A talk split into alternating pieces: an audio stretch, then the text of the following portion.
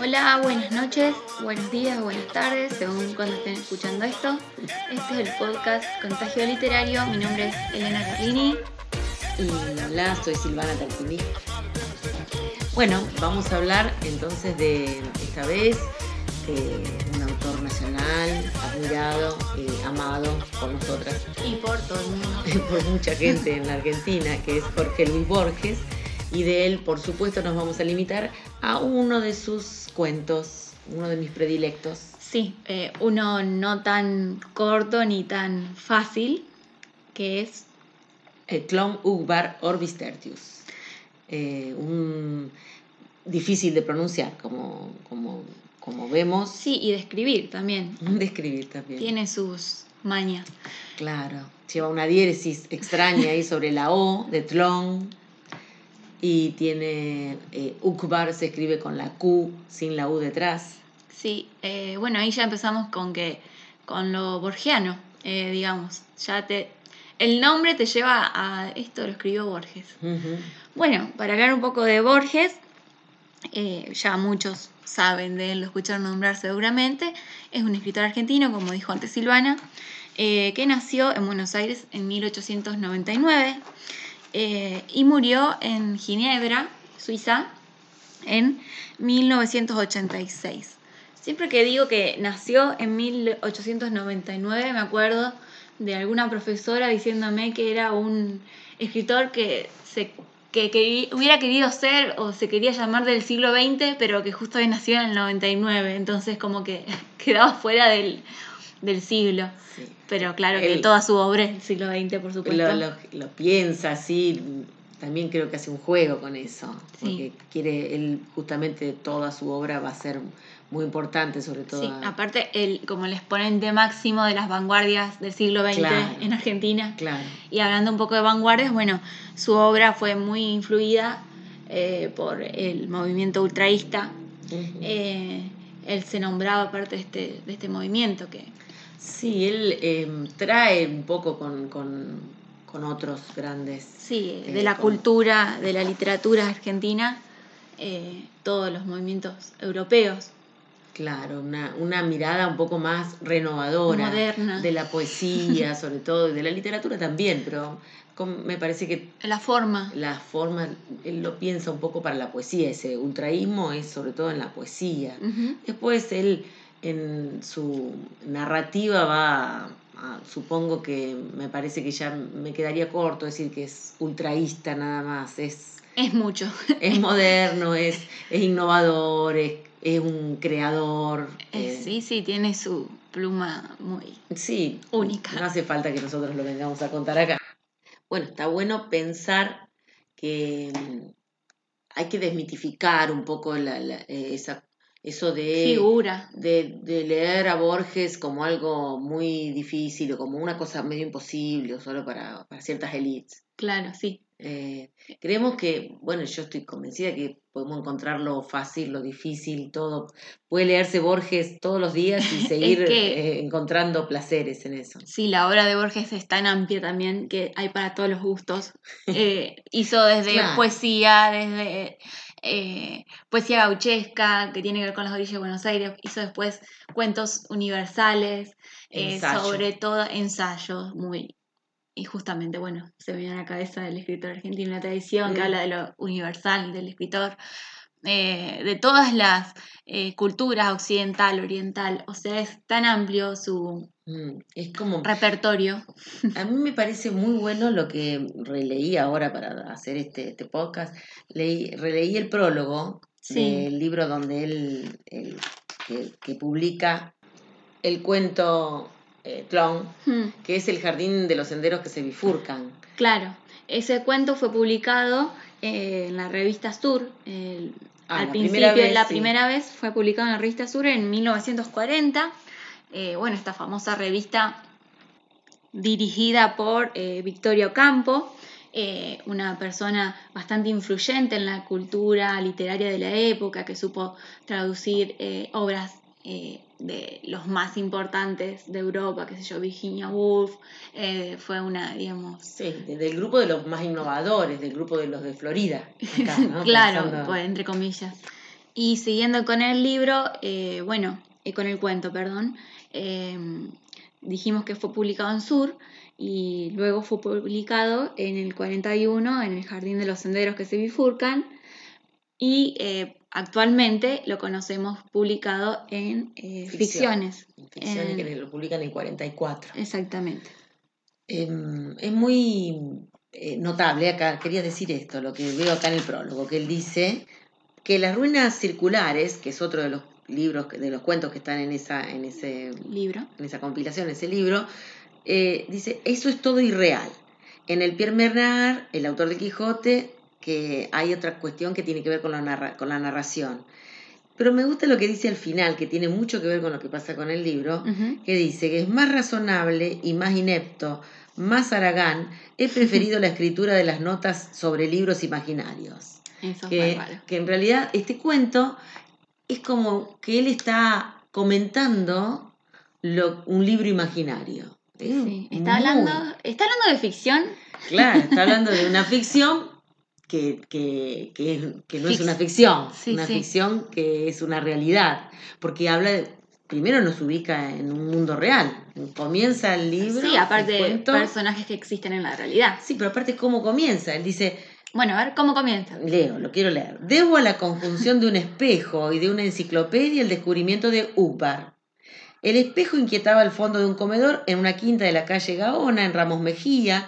La enciclopedia falazmente se llama The Anglo-American Cyclopedia y es una reimpresión, bueno, de la enciclopedia británica. Después dice, el hecho se produjo hará unos cinco años. Bioy Casares había cenado conmigo esa noche y nos demoró una vasta polémica sobre la ejecución de una novela en primera persona. Claro, o algo sea, que después va a hacer, él va a hablar. Él, le- eh, algo que vos me decías que, que habías leído que, que como que se anticipa lo que va a hacer Nabokov, eso del trabajo Sí. con la primera persona. Él acá dice que habían debatido buena parte de la noche, cosa que muy probablemente sea cierto. Ellos alquilaban una, unas vacaciones, alquilaban una quinta. eran muy amigos, eh, Borges y Bioy, de hecho han escrito juntos Sí, con...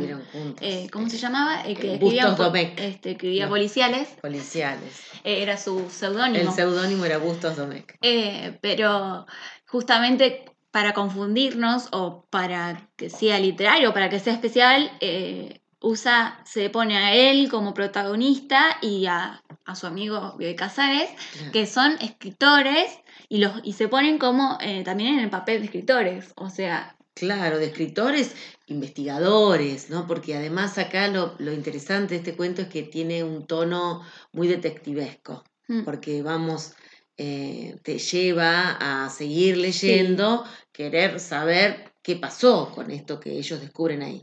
Bueno, vamos al cuento directamente y decimos, en primer lugar, que es muy importante a mí, pensar... perdón, eh, Sí. me gusta aclararle siempre, ponerle a mis alumnos, eh, que obviamente no hay que confundir, en este caso, el escritor, el autor, perdón, del Mm. cuento con los personajes. Sí, si claro. bien el personaje se llama Jorge Luis Borges y el amigo del personaje se llama eh, Casares, eh, son personajes. eh, Sí, son no es- personajes, inclusive, por ahí nos confunden más porque es el narrador además. Exacto. Habla en primera persona y es el... Pero no hay que olvidarse que no es, el, no es el autor el que escribe, sino que es el narrador. No, no, hay un narrador que se llama Jorge Luis Borges. Eso es lo que siempre a mí me gusta aclarar. Es un eh, juego literario. que puede confundir, claro. Porque, eh, bueno, forma parte de, de los recursos de, de Borges. Jugar tanto con la posibilidad de, ay, estará diciéndolo y está hablando de alguien que yo no conozco, que yo no leí, porque te mezcla, lleva a buscar, claro. te lleva a investigar, está buenísimo. mezcla constantemente autores que existen con cosas que tal vez no dijeron esas personas que existen, Claro. o que tal vez sí dijeron. Y que justamente este cuento eh, hace eso. eh, inventa tanto y de una forma tan verídica eh, que te hace. Sí, eh, lo interesante también, como mm, viste que yo te decía de qué podemos hablar, digo, me gusta mucho Tlón porque me, me parece uno de los más modernos de Borges, pensando que lo escribió en el 40, lo publican en el 40, ponele. A mí me parece, siempre lo digo, eh, no lo digo yo, yo lo, lo interpreto, lo, pensé también, sí, antes de leerlo de otra persona, pero hay muchos que también piensan que hay como una prefiguración de las redes, de, internet, De internet. de internet. sí. y un mundo que, que, que es real o que no es real y que o que puede ser más real que la realidad misma. O un, claro, un mundo alterno, digamos, Mm, que existe en paralelo con este mundo real nuestro. sí, Entonces, Orbis Tertius. El tercer dicho- mundo. Ahí eso es la, eh, Orbis Tertius. A ver, hablame del título. Bueno, el título, eh, lo único que rescatamos como de para- Latín. que reconocemos y que es latín es Orbis Tertius, que sería un mundo, un tercer mundo, un mundo tercero. un- hoy podríamos pensar una tercera dimensión, Claro. una cosa así. No tanto en el tercer mundo como pensamos nosotros No, del no, no. tercer mundo de, de- No, no, para nada, no tercer mundo, el no tercermundista, la, la mirada geográfica o geopolítica. Exacto, no. No, no, no, tercer mundo como un mundo paralelo, un mundo diferente, un mundo creado, Sí. eh, y donde los creadores son hombres. Borges continuamente toca, aborda esto de la creación y de, de lo divino y de que si Dios existe y si ha creado y por qué, cómo nos ha creado, o que simplemente nos piensa y que tal vez somos algo que estamos en el Claro, lo, que de hace un escritor con, con sus personajes. Claro, exactamente. Es como una especie de, de, de- de petición constante al lector de levantar la vista y reflexionar. Si lo que estoy leyendo es ficción o también me sirve para pensar otras cosas. Sí. Y las primeras dos palabras del texto, del cuento, Mm. Tlon y Ukbar son inventadas. Y a mí me encanta esto porque, bueno, eso de, de- no sé si ya te lo, lo charlábamos antes o lo, lo contamos acá en el podcast que te dije que, que Borges... eh, No, no, no contamos en el podcast Eh, todavía. que Borges juega en alguna entrevista, dice que le gustó, inventó esa palabra, clon, eh, porque resulta bastante difícil para decir A las personas que le a- hablen en castellano a los que hablamos en castellano. complicado. Esa, esa doble, esa mezcla de la T con la L es bastante complicada, pero por otro lado también hay como una remi- esto no lo dijo él, pero hay algunos críticos que creen leer ahí una especie de eh, eh, juego eh, para memotécnico en donde se puede leer también ahí algo de Atlántida. Claro, un- las mismas vocales. Claro, esa, esa, la Ujú. T y la L ahí. Y, Y la N. y lo que es la Atlántida. La Atlántida es un Un mundo, mundo. Posible del que se habla, pero que No tenemos, claro, no tenemos. Certeza no tenemos. Va, bueno, miremos un poco History y nos hablan Claro, de- sí, sí, hay. Es hay- como que estaría buenísimo que el loco ese de, de History que habla de los alienígenas hablara de Tlon uh, para Bueno, que lo que pasa es que eh, me parece que eh, tanto Borges como muchos otros escritores Mm. eh, permiten, habilitaron a todos estos nuevos que son buscadores de mitos o, esta- o gente que Mm. habla de estas cosas que pueden ser posibles o no pueden ser posibles. Sí. De eso se trata. Bueno, y Wow, es como que te, te deja pensando y me dan ganas de hablar de un montón de cosas que de no otras cosas Sí, que no tienen que ver con claro que sí. Pero sí tienen que ver con Trump. Y tienen que ver con nuestra realidad, esta, esta modernidad que nos tiene tan a todos ahora en cuarentena, Mm. tan encerrados y atados a lo que podemos ver por la televisión o por, los, o por las redes Sí, sí. o eh, escuchar, pero en realidad es como que estamos cada uno en su lugar sin movernos tanto y viendo ¿Qué cosas pasa? tremendas que están pasando en el mundo y dudando, porque bueno, también dudamos de, de que sea real lo que Sí, nos ahora dicen con los el medios. tema de las fake news. Las fake news, es, esto prefigura la fake news, porque juega con algo muy importante que es la credibilidad. Porque ¿a dónde ellos encuentran datos sobre eh, este mundo imaginario, este Tlon o Ukbar, que son un mundo, una región? Bueno, podríamos debatir también eso. Pero ¿dónde lo encuentran? ¿Dónde encuentran ese dato? En una En enciclopedia. una enciclopedia.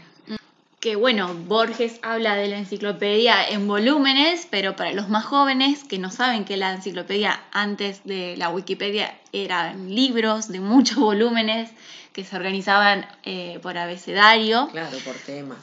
Lo importante, sí, la- la- las enciclopedias era el tener enciclopedia en una casa era eh, algo que tenía que ver con la cultura. Vos Sí. tenías culturas y tenías libros. No todo el mundo podía tener enciclopedias en su casa. Era una cosa muy cara, un acceso caro. Sí. Era algo caro. Eh, incluso las enciclopedias, bueno, eran como, bueno, era la Wikipedia, digamos, el tema de tener el acceso al conocimiento sobre lo que vos quieras y también esta relación con, que decíamos antes de Tlonupar con el Internet. Claro, bueno, volvamos ahí. La idea es ese, el juego que, que nos propone Borges es que una enciclopedia también te puede mentir. Y yo te hablaba de la fake news. Ah, a ver, sí, volvamos, perdón. Eso no, eso básicamente, que uno no espera que un informativo te mienta. ¿Por qué eh, Bo- Borges va a jugar con esto? Eh, porque encuentra este artículo sobre Tron, perdón, sobre Tlon Upar en la enciclopedia y después él va descubriendo que Tlon y Upar son regiones eh, imaginarias, o sea, que no existen en la realidad. Claro. Entonces, ahí de ahí salimos con el tema de las fake news. Los ubico un poco porque por ahí nos Sí, eh, no. apasionamos. nos apasionamos, no terminamos algún tema. No, la idea era, me parece eh, siempre interesante pensar alguna, alguna posibilidad nueva, algún, alguna algún Lectura. punto de fuga, alguna lectura de, de lo que estamos proponiendo. De cualquier manera, sin tra- tratando de no dar tantos detalles para que el que no lo ha leído se interese y lo vaya a leer. Sí, la verdad que lo estamos dejando con muchas preguntas y cuestiones. Sí, no, más que con más dudas que respuestas. Espero que, que podamos contagiar eh, Y, la pasión, el, el amor por esto, en el sentido de que también es eh, interesante cómo puede, eh, se cumple en estos textos de Borges la, la idea de que la literatura te, te invita a reflexionar Sí, sobre aparte- cuestiones que no tienen que ver con un momento, en el momento de producción. Digo, se produjo en el 40 o antes y hoy Le damos todavía esta le- mirada. Claro. Aparte, también a mí lo que más me gusta también de la literatura es la cuestión de eh, la connotación y la mirada que le da al lector, digamos. Ese, eh, ese completar el sentido Sí, que le da al lector, eh, que si bien el, el escritor eh, realiza su obra, eh, necesita sí o sí un lector que complete ese sentido. sí, que le complete el sentido. Eh, me hiciste acordar que una alumna me dijo para mi mayor gratificación que esta pandemia la, la puso a leer y la madre aprovechó, fue y le compró un par de libros, así que está leyendo y dice que realmente... Y yo le preguntaba, bueno, ¿y qué te parece la lectura? ¿Qué diferencia hay? Y me decía, ay, profe, porque me gusta que puedo pensar yo un montón de cosas. Mirá. Claro, que no te las está mostrando el director de la película o del Sí, sí, videojuego, de lo el- que fuere. La perspectiva La, la el, el compartir la autoría de, lo que te imaginas. significado que le das. Sí, claro, me encantó. Guada, le voy a mandar un saludo a la Guada. Está buenísimo. Sí. Bueno, Guada, felicitaciones. Eh, Acá tenés un 10. bueno, no, volviendo Volvamos, entonces a Borges y al cuento de Borges. Mm. Vamos a esa cosa hermosa que hay frases que, que, las- que están por las redes, que circulan, que vos la podés decir mejor que yo en inglés, eh, que ¿Cuál? acá inclusive la escribe acá en inglés. Dice, ah, la de la frase de- en inglés. Sí, La que de los dice- acá está, mirá, sí. Population, Este, eh, copulation and mirrors are abominable. Claro. Ponele. Y la traducción, que me gusta Y- mucho. La cópula y los espejos son abominables porque, eh, dice Borges, que reproducen a los hombres. Ay, qué Entonces, lindo. Eso, bueno, te lleva... De wow. esa, de esa frase, Hmm. ellos que estaban debatiendo sobre un montón de cosas, ¿Ellos quiénes? eh, Borges y Bioy Casares, que vos lo contaste antes, Sí. eh, estaban debatiendo sobre literatura, básicamente. Y entonces, Bioy tira esa frase y Borges después va a decir, yo, cre- yo creí que se la había inventado él y que quiso sacarse de encima eh, la autoría, porque, porque en realidad dice, sí, y Bueno, pará, pará. ¿quién dice esa frase? Pregunta Borges, en Borges el cuento. eh, vio y tira esa frase y dice que la había leído en una enciclopedia. Y entonces Borges dice, nah, este me está mintiendo, esto lo dijo él. sí. Y eh, entonces vio y dice Eh, dice que, que lo había leído en la enciclopedia que tiene en su casa. que lo dijo un heresiarca de... Lo dijo un heresiarca de, de Ukbar. Así que, entonces ahí empezaron ellos como este, decíamos antes, este, eh, esta persecución Sí, policial, sí, eh, investigadora, eh, detectivesca. porque resulta que ellos ahí en donde estaban tenían eh, la biblioteca, tenían en la biblioteca la enciclopedia. enciclopedia. Británica. Cuando van a buscar, le buscan por todas las formas. Bu- dice él, busco Uber, busca, busca clon, busca cosas que se acordaba Bioy, pero no podían, no encuentran. No encuentran eh, lo que lo que Bioy había dicho esto de que lo- la Sí. cópula y los espejos eran abominables. Eh, yo estoy eh, organizando un poco este discurso. Estamos hablando ahora ya del argumento de, Sí, del, del comienzo, de, la- del- de lo que se proponen ellos hacer. Bueno, Bueno, no- entonces eh, van a buscar eh, de dónde había sacado Bioy y buscan en esta enciclopedia británica, en la copia, perdón, de la enciclopedia británica, sí. porque... eh, y, Poseía, dice la quinta que habíamos alquilado, poseía un ejemplar de la obra. En las últimas páginas del volumen eh, 16 dimos con un artículo sobre Uppsala. En las primeras del 17 con uno sobre Ural al eh, Language. Pero ni una palabra sobre Ugbar. claro. Y entonces ahí dice, bueno, no, me mintió. Me mintió. Pero al día siguiente, el que había alquilado era Borges, así que al día siguiente vio hoy desde su casa, dice, lo llama desde Buenos Aires, y me dijo que tenía la vista un artículo sobre Ugbar en el volumen 26 de la enciclopedia. No constaba el nombre del heresiarca, pero sí la noticia de su doctrina formulada en palabras casi idénticas. Bueno, Bueno, y cómo maneja ahí también el lenguaje, cuando Sí. habla del lenguaje de... Claro, porque también de podemos pensar que en este, en este cuento Borges eh, plantea filosofía del lenguaje, la creación del lenguaje y la importancia de los sustantivos, de los adjetivos o de los verbos. Y los verbos. Y dice que en, en clon no hay verbo, no hay, perdón, cuando, sustantivos. Cuando encuentran el artículo, eh, por supuesto él va a buscarlo y lo quiere, quiere leer, todo esto se interesó, como todo. Pero como que le falta el tomo 11. No, porque el tomo 11 después Ah, es un tomo que encuentran después, el, el onceno tomo.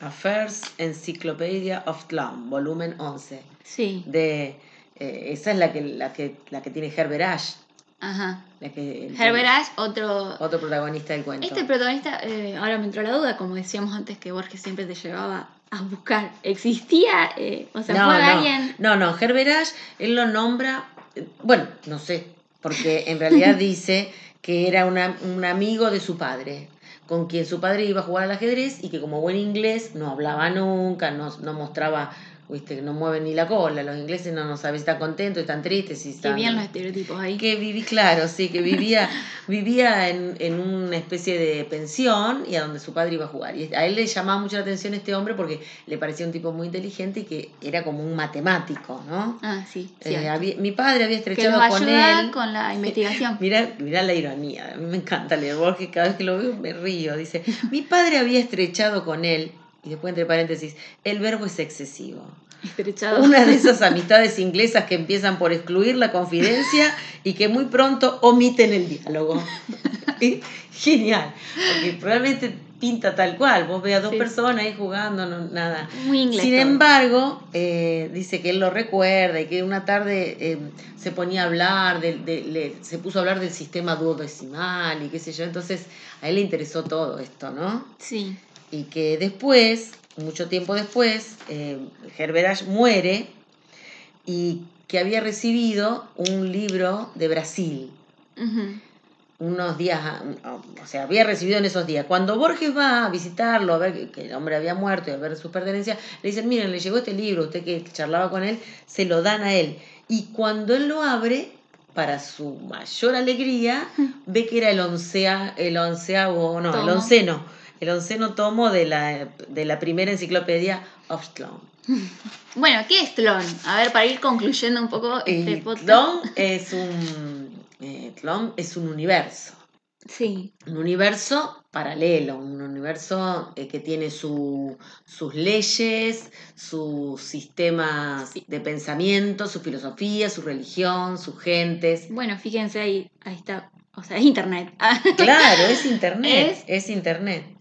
Bueno, y, y Ukbar sería una región de este universo, una especie de país de este mundo. Claro, claro. Y entonces él se va a interesar por esto, porque después de haber leído eso que pudo encontrar ahí chiquitito, lo que también descubren es que ese artículo que tenía en la que tenía en su enciclopedia Bioy no está en todas las otras enciclopedias. es solo en algunas ediciones. Solo en algunas ediciones muy raras, como, eh, digamos, en donde se había eh, metido, pero no está en la enciclopedia británica verdadera, como una especie de falsificación. Exacto. Esta cosa que le gusta a Borges, lo de la falsificación y lo de los espejos como duplicación Y los laberintos. y los laberintos, estos lugares donde vos entrás y como que Confuso. no encontrás la posibilidad de salida. Bueno, él ahí más o menos conoce algo, le pregunta a un montón de gente, un montón de amigos, todo el mundo, gente muy culta y nadie sabe nada de esto. Hasta que él después eh, pasa esto con ese amigo de su padre, como unos años después, eh, unos cuantos años después de este suceso, él se encuentra con este onceno tomo. Y ahí conoce un montón de cosas. Sí, que, que está bueno.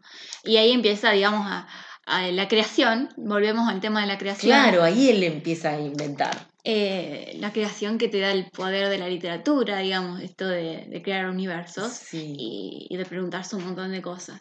Porque después él ahí, cuando empieza a describir lo que tiene todo ese tomo, dice, entre otras cosas, eh, todo lo que podía ver, que hablaba de la geografía, de eh, la mitología, de las lenguas, de los emperadores, de la teología, de la Claro, metafísica. sí, un universo eh, completo. Un completo.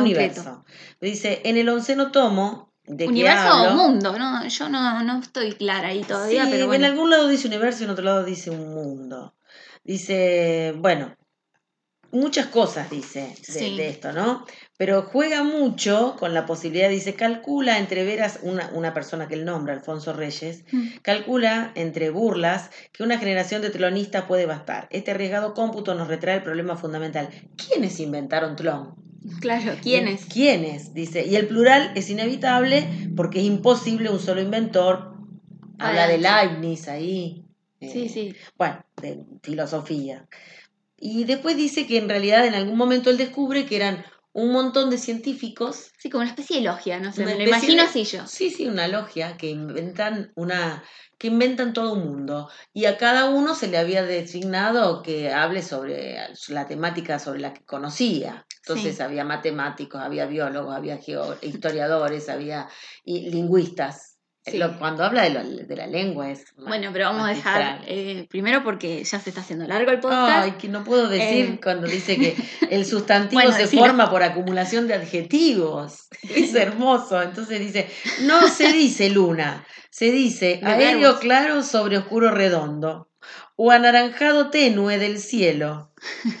Fíjate que eh, precioso, son que habla de, de adjetivos, ¿no? Construcciones adjetivas y... eh, Bueno, tenemos que ir cerrando. Sí, tenemos que ir Ah, cerrando. mirá, bueno.